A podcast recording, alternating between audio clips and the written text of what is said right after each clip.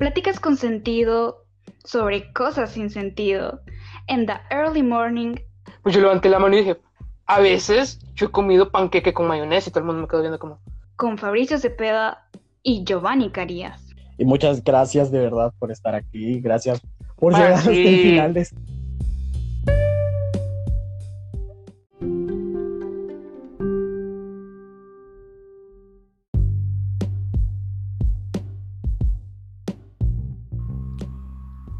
para hoy tenemos el tema de la toxicidad. La toxicidad la vamos a definir como esa palabra que nos sirve para identificar conductas dañinas, que son lentas o pasivas, que esto quiere decir que no se dan en un acto de violencia inmediata, pero que no incluye inmediatamente violencia física pero puede llegar a. Y que poco a poco esto va a tener consecuencias para la persona que lo sufre y su alrededor. Probablemente en su mayoría sean inconscientes en las que personas que están dentro de estos círculos de toxicidad no se dan cuenta que son parte o que están dentro de una relación dañina y que es como el sarro o como el óxido. Poco a poco, silenciosamente, van a ir pudriendo y dañando hasta el punto en que en algún momento todo se va a volver inestable y puede acabar resultando en violencia física o en problemas intracíticos bastante graves que requieren atención psicológica. Quien sea que haya sido la persona que puso este, este término, creemos que con esto quiso darle un nombre a, para poder visibilizar todas esas conductas que son dañinas, pero quizás no se tomaban en cuenta. No sé si, no sé si eso habrá surgido por el trabajo de, de algún terapeuta o de alguna teoría en específico, pero lo cierto es que se popularizó porque todos pasamos en algún lapso de nuestra vida por un tipo de relación tóxica o un tipo de relación en la que sabemos que algo en específico nos está haciendo mal, pero no sabemos en concreto qué. Y cada cosa tiene su nombre. Nosotros que estudiamos psicología, desde el área clínica sabemos que todo lo que le pasa al ser humano, o la mayoría, y que ha sido estudiado, tiene su nombre concreto. Pero las personas comunes no, saben esto, entonces han empezado a llamar tóxico a cualquier cosa que vean dañina y que parezca negativa, sin importar si en realidad están haciendo un buen uso del término o no. Giovanni me comentaba hace unos días que le llama la atención lo frecuente que es encontrar en, redes sociales ahora incluso memes sobre mm, no sé, gustos tóxicos, que, ah, ay, qué tóxico es que te guste BK, por ejemplo, o, McDonald's, o cosas así que, que, parecen más banales que otra cosa, más eh, insignificantes que un problema interpersonal real. Creo que he llegado a oír hasta gente que dice que una persona que no conocen pero que les cae mal es alguien tóxico porque simplemente porque les cae mal. Pues. sí. Man, X. O sea, o sea, hello. O cuando nosotros mismos decimos, es que nuestra carrera es tóxica, es que nuestra universidad es tóxica. O es que mi forma de vestir es tóxica. ¿Me entendés? Son. ¿Cómo llega a tener una forma de vestir tóxica? sí, a menos que te estés vistiendo con algún trapo traído de Chernobyl, pero si no, está muy difícil que, que, una moda sea tóxica. analizándola bien, quizás. Pero, por ejemplo, agarremos, agarremos este caso específico de las modas. Quienes podrían llegar a decir, este tipo de moda es tóxica, quizás en realidad a lo que están llamando tóxico, esto es un ejemplo ilustrativo nada más. Piensen en un tipo de estilo de vestir que sea súper estereotipado y que hipersexualice, etc., las personas pueden llamar este, este tipo de, de tendencia de vestir, esta moda, entre comillas, como algo tóxico, pero en realidad es algo estereotipado, prejuicioso y sexista. Entonces, ven, es...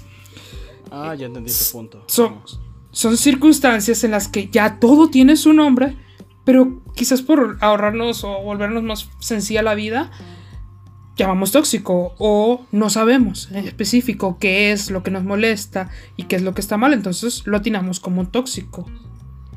Si todo lo que, si no todo lo que la gente dice que es tóxico es tóxico, ¿qué es toxicidad y qué es tóxico? En realidad podemos um, empezar a repasar tipos de conductas en las que podríamos describir al- una, algo tóxico, que algo es tóxico. Exacto, y uno de los temas que vamos a tocar referente a eso tiene que ver con cosas que por lo menos nosotros vivimos en el colegio y que no veíamos como una conducta enferma, vaya, por decirlo así, una conducta patológica. O como estamos... en No, este más bien dañina. Tóxica, ajá. Algo que vimos mucho fue lo de las chaparritas celosas, bipolares, únicas y diferentes. Creo que todos vivimos, o bueno, sí, creo que la mayoría vivimos eso en el colegio de ver a una man que decía que era celosa y bipolar. Y a ver, era celosa porque era muy celosa con, con, su, con su novio. Y ahora, bipolar era solo un mal manejo del término, porque pues, porque creían que, que porque alguien les dijo algo y se enojaron, ay, soy bipolar, cambié de humor, ay no. Pero bueno, no Pero es- estas manes lo decían de una forma orgullosa. Como, Ajá. Soy súper celosa, o sea, soy súper genial, te convengo. Bueno, pero... Ah, ah, y el, el detalle de esto es que no es solo que ah, esta, esta Mara se jactará de los celos, sino que, al menos en la concepción absurda que, tenemos de la, que teníamos de las relaciones cuando éramos adolescentes, había Mara a la que le enamoraba o creía que era romántico estar en una relación donde ambos fueran súper tóxicos, eh, en el sentido que eran hiper, mega, recontra, ultra celosos y que, ay, es que, es que me ama porque se enojó de la nada y, y me bloqueó y me volvió a desbloquear a los dos días y, y pasamos, y, es más lo que peleamos que lo que estamos bien, pero es que nos amamos, es que así es el amor. Y, y estereotipan el, el romanticismo de una forma bastante absurda. Entonces, esas ya eran primeras señales y acercamientos a la toxicidad. Ya podemos decir entonces que ese tipo de relaciones eran súper tóxicas. Porque, ¿qué pasa con, con- con alguien que se deja llevar por los celos? Es una persona insegura, es una persona, en algunos casos, si está bajo la circunstancia de, de ser un hombre machista, lleva a la violencia, tanto física como verbal, y va escalando poco a poco, al punto en que acaban matándose mutuamente o, presos, quién sabe con cuántas tragedias. Y pues que es evidente para cualquiera que estar en una relación llena de celos es algo muy tóxico y muy dañino. Toma- retomando lo de lo de eh, el sarro y. este el óxido.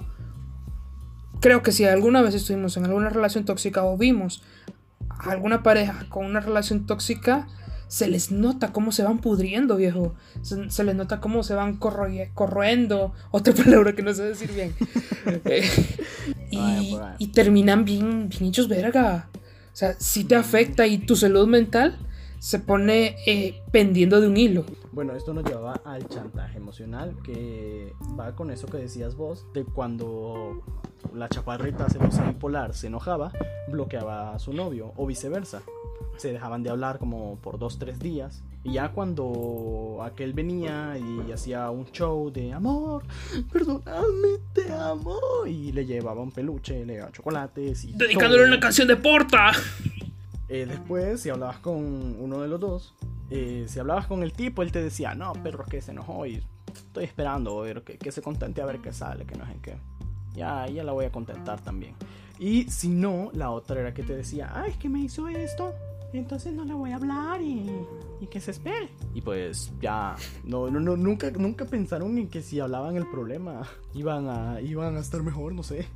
Hay, por ejemplo, de casos a casos, como cuando la man se enoja porque un compa que ah, tal vez aceptó a una amiga del kinder en Facebook y su pareja se encachimbó al punto que lo bloqueó y fue una tremenda pelea. Y como chantaje emocional, la man le dijo, bueno, nos arreglamos, te perdono, pero me bloqueas, eh, me, bloqueas esa perra. O, me eliminas esa maje. Y pues como se supone que novia puede más que, que, tus, que tus amigos, el man termina borrando a, a la man, y, o por el contrario, puede ser en, en, en, en el otro caso también, porque hay majes sum- sumamente controladores, me borras ese maje, o no quiero que le hables a ese man, o es que tu amigo me cae mal. Y con el chantaje emocional, poco a poco van cercando a su pareja en un mundo chiquitito en el que se enfocan solamente en ellos mismos y que lo único que existe para vos es tu pareja. Tu pareja es tu único amigo, tu pareja es tu familia, tu apoyo, tu confidente, porque de, de eso se ha encargado tu pareja, de aislarte y de chantajearte emocionalmente como que él es el centro de tu vida. Y eso Es es... necesidad. Sí, tu primera necesidad y que solo él existe. Y obviamente no te va a, a cubrir tus necesidades ni te va a satisfacer de la misma manera, más si involucrado por- porque fijo, fijo va a haber una inestabilidad horrible, probablemente cambios de ánimo que están peleando cada rato, entonces no te vas a quedar súper sola, amarrada emocionalmente porque sienten culpa, se sienten amenazados, arrinconados y se sienten sin salida. Y eso es un gran ejemplo de una relación tóxica y que aplica tanto pareja como amigos, porque hay amigos también muy Claro. tóxicos. Oye, una vez me pasó en el colegio algo así, justo de lo que mencionaste, de la- los manes que son controladores. Una vez, mira, yo asistía a, un grupo de la iglesia, ¿va? y pues había un man que pues, se consiguió novia de, de ahí de- del colegio, del en el central, va. El man estudiaba en otro colegio. Pues bueno, un día yo, sin querer, o sea, ni sabía, eh, me encontré a la novia. Y yo no la conocía, pero la quedé viendo porque yo dije, esta man se me hace conocida. Y después me acordé que la había visto en las fotos de, de este mamba. Ese día, como en la tarde-noche, me escribe el man y me dice, ¿sos compañero de, de mi novia? Y yo le digo, no, man, no sé. Solo la he visto, pero no, no, soy, no, no, no, no, soy compañero de ella. Sé que está en el colegio. Ah, bueno. Man, no quiero que le hables. Es mi novia. Ok. Respetame. Eh, Respetale y respétame a mí, loco. Que no sé qué. No quiero, no quiero que le hables. No quiero que tengas contacto con ella. Yo de, ¿what? Brother, calmado. Que neta que ni me Oh. interesa. O sea, neta que ni sé quién es. Al final lo termino dejando. Sí, man. es, es como una amiga que tuve, no, no me acuerdo en qué época del colegio, pero el punto es que nosotros teníamos nuestro, nuestro círculo de compa, ¿verdad? Claro. Y pues siempre estábamos juntos en el recreo y, y íbamos a comer juntos, hacíamos grupos juntos, lo normal. Pero de repente empezó a caernos bien Mara de la otra sección, porque éramos tres secciones de, de- de la, en, en esa misma carrera, como juntarse a jugar Clash of Clans o pedos así. Pero, empezamos, empezamos a convivir entre, con otras secciones. Pues en la otra sección había una man que a esta man le caía mal. Y pues nosotros nos hicimos amigos de, de- la chava de la otra sección porque la chava era bien tranquila, bien, bien otro pedo. Y la empezamos a tratar y pues, no sé, empezamos a, a congeniar con ella. Pues vas a creer que nuestra amiga se emputó al punto que prácticamente nos aisló y nos dejó, se- nos de- dejamos de ser sus compas porque nos empezamos a llevar con quien le caía mal. Y que te juro que no la había tratado, simplemente era una man que ella la veía y decía, es que esta man es una perra, es que esta man, ay, no sé, me cae mal. Y pues ella esperaba, ella esperaba que nosotros, porque era nuestra amiga, pues le dijéramos que no, nos vamos a quedar con vos, que... Fíjate que no te voy a Eh, eh. hablar porque esta, porque esta man dice que le caes mal y bueno, me caes mal. Sí, sí, y mira, quizás habría pasado, eh, lo habríamos hecho si aquella man le hubiera hecho algo a nuestra amiga, pero aquella man ni, ni lo ubicaba, o sea, Era algo súper absurdo y que incluso con 16 años vos ubicabas que, que, eso estaba mal, que eso era... Nos terminamos alejando de nuestra amiga y nos quedamos con, con, con la otra man de la otra sección, pero la man manipulándonos emocionalmente, eso era un chantaje. O, o sos amiga de ellos, de, de ella, o sos amiga de mí. Y nosotros como, ¿qué, qué hacemos? Y, te, probablemente esa man hacía lo mismo con sus otros amigos y con sus parejas. Mira, siento que para que estés como en una relación tóxica, vaya, y no querrás salir, no sé qué, qué tan... No sé si es que tenés que tener inseguridad, o sea, mucha inseguridad en vos, o tu pareja ya te destrozó tanto que ya sentís que solo dependes de ella. Una estructura de tu personalidad, no, una estructura Ah, ok. de tu personalidad. Porque según Karen Horney, psicóloga de los años, no me acuerdo cuánto, Bendita Horny. ajá, creo que fue la que le hizo la guerra a Freud, ¿verdad? Ujú, sí, sí, sí. bueno, creo Con lo, que con lo ella- del, con, con lo de la envidia del pene. Ajá. Creo que ella fue la que estableció que había un- una estructura de personalidad dependiente. Que esta persona era la que no podía. La que siempre necesitaba estar como con alguien más, necesitaba estar apoyado en este alguien y no podía hacer las cosas por sí mismo porque se sen- sentía que le iba a ir mal. Podría ser, es un factor de riesgo, inevitablemente es un factor de riesgo.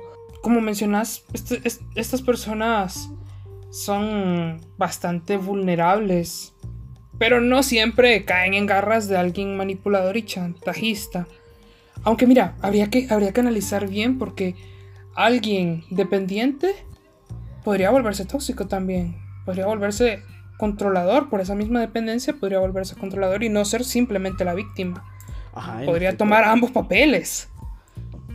Ajá, a ver, los celos son dañinos casi en toda medida porque tampoco nos vamos a comer el coco aquí de decir que no, yo no soy celoso. Más de alguna ocasión nos han dado, nos ha dado celos algo. No, no podemos decir que no. Por muy maduros que seamos, alguna vez hemos No, y es sentido- una reacción natural. Ajá, claro. Alguna vez hemos sentido eso.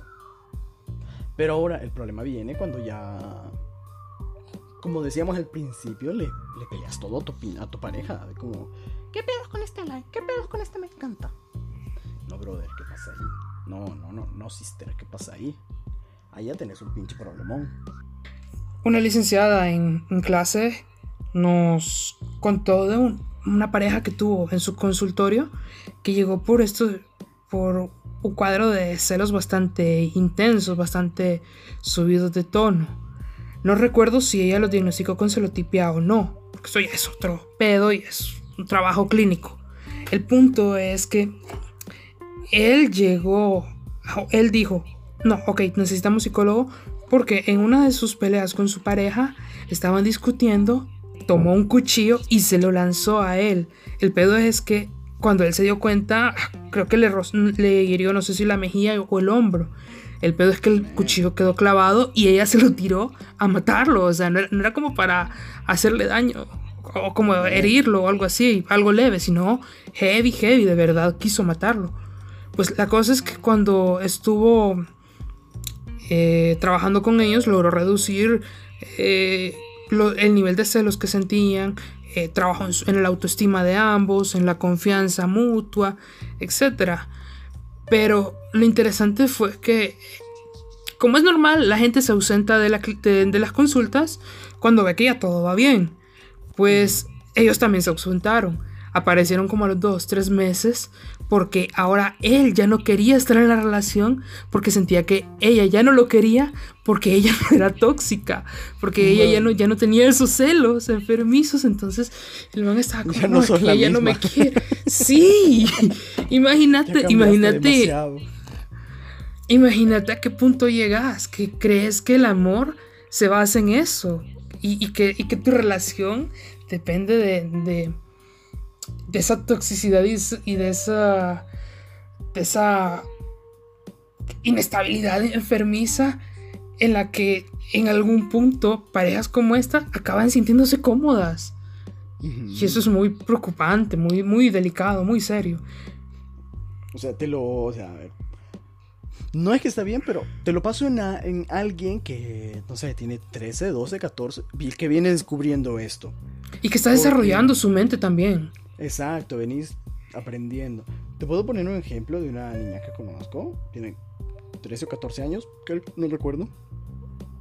Y ella una vez me comentó acerca de que ya estaba teniendo novio, que a mí le gustaba a alguien, que no sé qué. Pues bueno, ella estaba teniendo estas conductas tóxicas. Porque literal em, me contó que cuando ella iba para el colegio, vio a este man hablando con una compañera. Y, oíme, eso fue como un martes, ¿va? Yo llegué a hablar con ella el domingo. Y el domingo me dijo, no, desde entonces no le hablo porque me está haciendo infiel. me quise reírme, o sea, me aguanté las ganas como no tenés idea, me quise reír mucho. Pero ya al chile le dije, mira, esto se llama toxicidad y pues lo estaba haciendo mal y, el güirro no... El güirro no tiene por qué no hablarle a nadie porque no es de tu propiedad. Ya le di su mini cátedra, pero pues igual tiene que aprender por ella, no tampoco pude decirle, ya deja de hacer los huevos. Porque sí, va a aprender, ajá. Madurando, quizás madurando. La cosa, la cosa es que definitiva hay gente que sí continúa con conductas como estas y se posicionan en un extremo o en el otro. O son personas sumamente controladoras o son personas a las que todo les vale pepino y, aunque estén en una, en una relación de pareja, eh, su compañero, su, su, novio, su amigo le vale pepino. Les vale verga digamos que no son personas totalmente normales. Algún, algún, alguna configuración desde la infancia deben traer. La cosa es que es Mara súper libertina en el sentido que hacen todo por su cuenta. Eh, si se van de pijín, ni siquiera le cuentan a, a, su pareja. Si tuvieron un ascenso, tampoco se lo cuentan. Pero esto es más como separar o aislar tu vida personal de tu, de tu pareja como para no darle el poder de que te controle. Y eso también es tóxico. Porque se convierte en una cadena. Mira, en primer lugar, una relación necesita intimidad, necesita confianza. No estamos diciendo que tenés que contarle a huevos todo lo, toda tu vida a tu pareja todo el tiempo y estarás. Pero hay cosas esenciales que, que es necesario contar, contarle a, a quien amas y a quien estimas porque eso fortalece también la relación. Sin intimidad no hay una relación sentimental. Pero esta Mara le teme a eso porque, no sé, supongo que creen que es darle demasiado control sobre sus vidas a tu pareja y no, luego va a querer controlarme, luego va a querer manipularme. Y esto es una cadena porque la otra persona, como vos no le, das, no le contas nada, entra en unos niveles de inseguridad bastante heavies. Y tanto vos sos tóxico como, el, como contagias a tu pareja de toxicidad. Y eso es una bomba de tiempo que en algún momento va a terminar estallando. Porque imagínate, ponete en, los zapatos de alguien a quien no le están contando nada. Imagínate que, que tu novia no te contara nada de su vida. Empezarías a creer, oye, ¿será que esta man no me quiere? ¿Será que esta mamá me está ocultando algo? Ajá, empieza incluso tener pensamientos celosos de qué pedo, se lo está contando alguien más, porque no confía en mí. Sí. Dímelo si ya no me quieres. La familia también puede llegar a ser, no, sí, puede llegar a ser tóxica. Pueden empezar con cosas súper sutiles, tal y como en las parejas, de hacer ver de menos las cosas que te gustan o agredirte verbalmente. Pero a la vez te pueden decir que no, no debes preocuparte por eso, porque son tu familia y al final ellos, ellos pueden hacerlo, porque saben que es, comillas, en confianza. Como cuando ah. alguien, no sé, te insultaba algo, pero te decía, no, es por cariño, que no sé. No sé si has visto esas publicaciones en Facebook de Mara que empieza a decir, normalicemos no querer a la familia. Y podríamos entre, entrever si esto es realmente tóxico o no. Culturalmente, más en Occidente y en nuestros países sumamente conservadores, la familia es la institución primordial y central de nuestra sociedad. Es por lo que trabaja la iglesia, es por lo que se preocupa el Estado. Sí, sí. Y te inculcan desde pequeño que la familia está llena de amor y que tenés que amar a, cualquier, a todos tus, los miembros de tu familia porque son tu sangre. Y a veces no es así, a veces una construcción de amor, un sentimiento, es determinado por varios factores de los que no vamos a hablar de nuevo. La cuestión es que esa misma construcción de vínculos no se trabaja de la misma manera con todos los miembros de tu familia. Y peor aún, no se forman vínculos de afecto en tu familia cuando hay abusadores, cuando hay violadores, cuando hay personas que quizás no estén cometiendo un delito como esos, pero que sean dañinas y que vos te entre la espada y la pared porque o tenés que quererlos porque son tu familia, o los odias y te ganas el odio de toda tu familia y perdes a tu ah, familia. Exacto, o quedas ahí como el, que mira este tonto que no quiere a su familia y te empiezan a excluir sin querer. Bueno, no sin querer, sino con, un motivo, perdón. Con un, con un, motivo normalizador, porque la norma dentro de la familia es que, que tenés que querer a tu sangre a huevos, sin importar si son malos o no. Eso es una familia tóxica. Es, a mí me pasa que yo le caigo mal a una prima, pero no tengo ni, pero es que no tengo ni la menor idea de por qué le caigo mal. Solo sé que le caigo mal porque en, cuando hay una que otra reunión familiar me queda viendo feo y se aleja a la ver y, y, y, y, sobre todo le puedo yo preguntar algo y no, y no me responde, va. Yo todavía estoy con por qué le caigo mal, qué pedo que hice. Sí, pero poniéndote en, en sus zapatos, no está, ella no está obligada a ser tu amiga porque es tu prima. Exacto. Solo es tu prima. Es tu prima. Es una condición situacional porque, mira, los vínculos, vos, vos, es tu elección. Vos elegís con quién tener vínculos, excepto con tus padres, donde es inevitable por las cuestiones del apego y porque es una relación intrínseca y digamos que natural. Es natural, el apego es natural. Es tu primera relación en toda la vida. Es tu primera relación en tu vida y es el fundamento de tus bases personales. Podríamos incluir en algunos casos a los hermanos, aunque no necesariamente. Ahora, ya con tus primos, con tus tíos, incluso con tus abuelos es cuestión aparte. Mira, vos no te vas a hacer amigo de tus compañeros solo porque sean tus compañeros. Peor si son ratas o si son gente desagradable. Me acuerdo que en mis primeros años en el colegio yo detestaba a mis compañeros porque eran lo peor. Eran insoportables. Y como a huevos iba a ser amigo de mis compañeros porque eran mis compañeros. Algo así pasa con la familia. Y, imagínate sentarte en, la, en, la, cena de Navidad con gente a la que detestas y tener que fingir que los querés por una norma cultural, eso es tóxico. Eso sí es tóxico.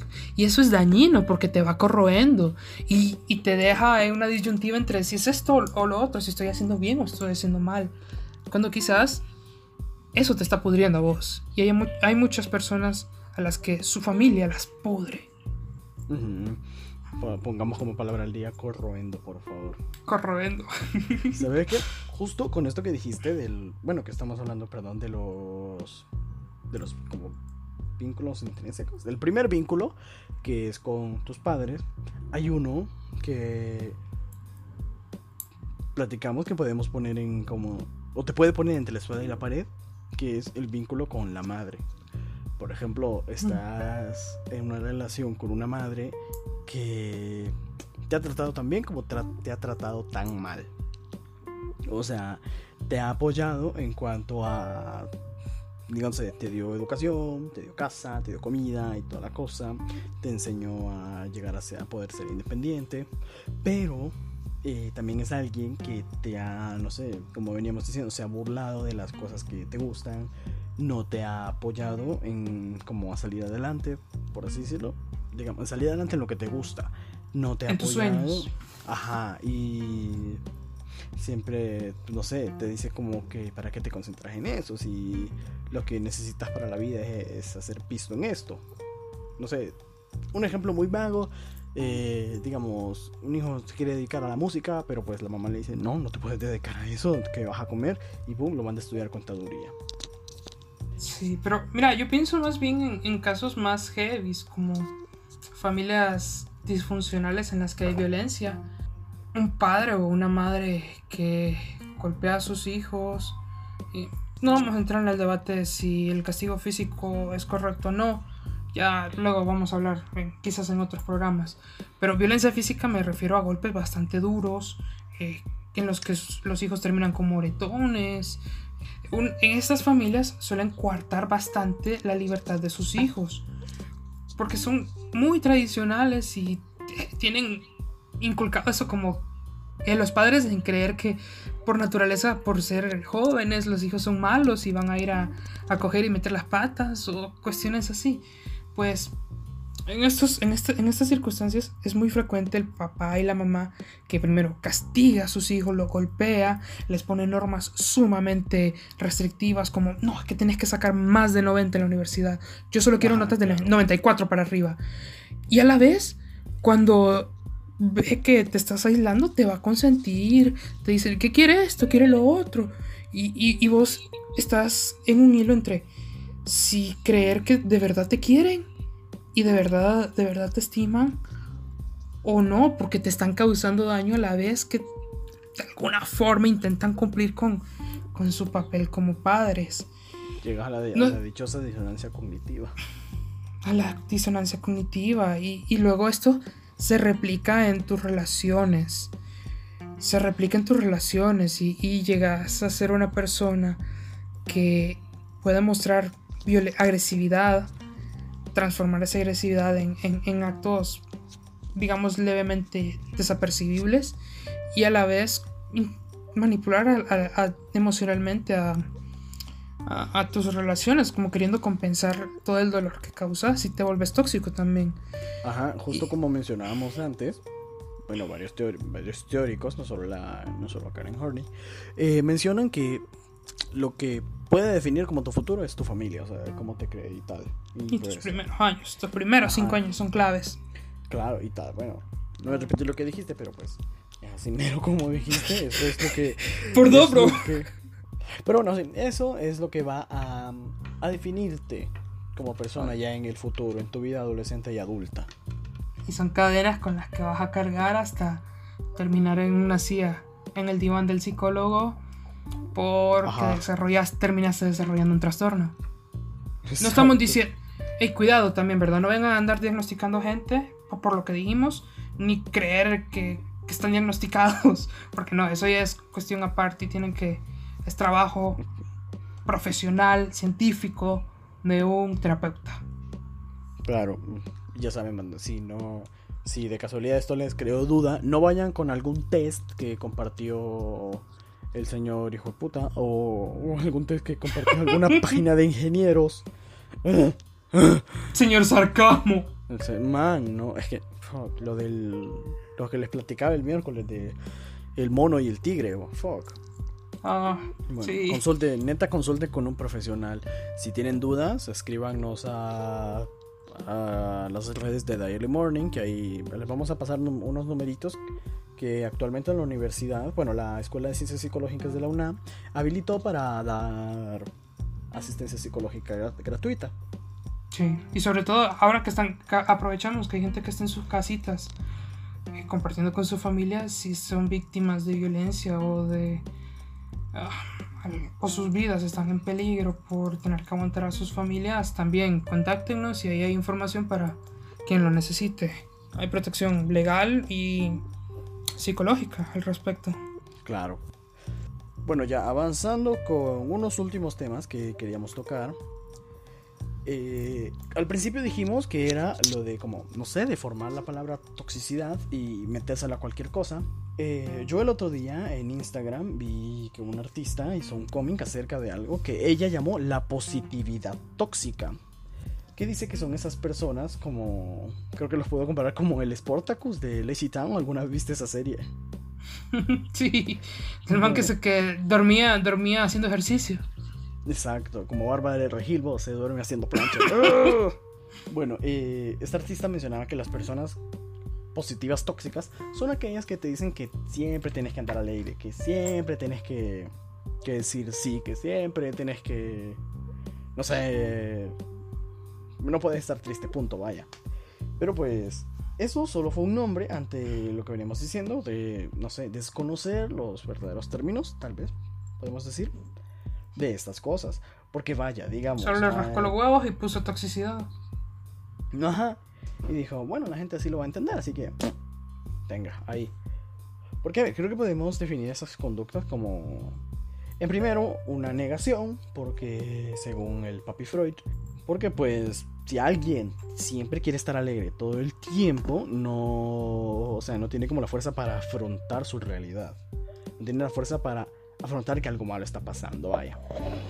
Y si es alguien que dice sí a todo todo el tiempo, quizás podemos decir que puede ser algún, alguien dependiente que no sabe decir no. Es una protección del yo. Es, es un conflicto a nivel intracítico entre las dos, los tres niveles de la personalidad y está tratando de proteger su yo a saber de qué. Pero lo, ahí está el problema. Bueno, y lo último que es con respecto a la música, o sea, esa raza que se va a los extremos. Los supuestos fan tóxicos. Ajá, o sea, vos me contabas de hecho una vez que te, te, te satanizaron por escuchar Linkin Park. Era en una página de rockeritos de Facebook y estaban hablando de las. Sus, comenta tu, fan, de tu banda favorita. Y pues yo puse. Linkin Park y todo el. Sí, y toda la mara estaba poniendo eh, Metallica, um, Pearl Jam o no sé, bandas icónicas del rock. Pues yo puse Linkin Park y toda la mara, los rockeritos empezaron a atacarme. No, que eso no es rock, es que usaban DJ, es que tienen raperos, es que se volvieron al pop, no escuchan esa, eh, no te das cuenta de esa Son basura que sacaron. Sí, solo, eh, Linkin Park solo tiene In The End y ya, y digo que como, no, ¿qué onda con esta gente? Uy, esa Y- raza también. He oído comentarios de raza que dice, no, es que ya no son buenos porque se vendieron. O sea, es como que, pucha, man. Eso no es rock. Para, para ser buen rockero no tenés que, o sea, tenés que morir de hambre. Tenés que hacer música hasta que te muras de hambre y no cobrar por tu música. Y la misma canción. Tenés que, tenés que repetir eh, eh, Master of Poopers. Metallica tenía que repetir esa, esa canción en todos sus álbumes para, para, para poder ser una banda icónica del metal. Por ejemplo. para poder, ajá, para poder ser, seguir siendo una buena banda. Porque no, brother, desde que tocaron, desde que no tocaron Nothing Else Matters, ya no son buenos.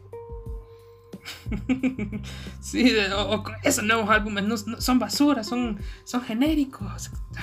Nunca se quedan bien ¿sabes con esa gente, pero yo estaba pensando. No son tóxicos, son así. pendejos.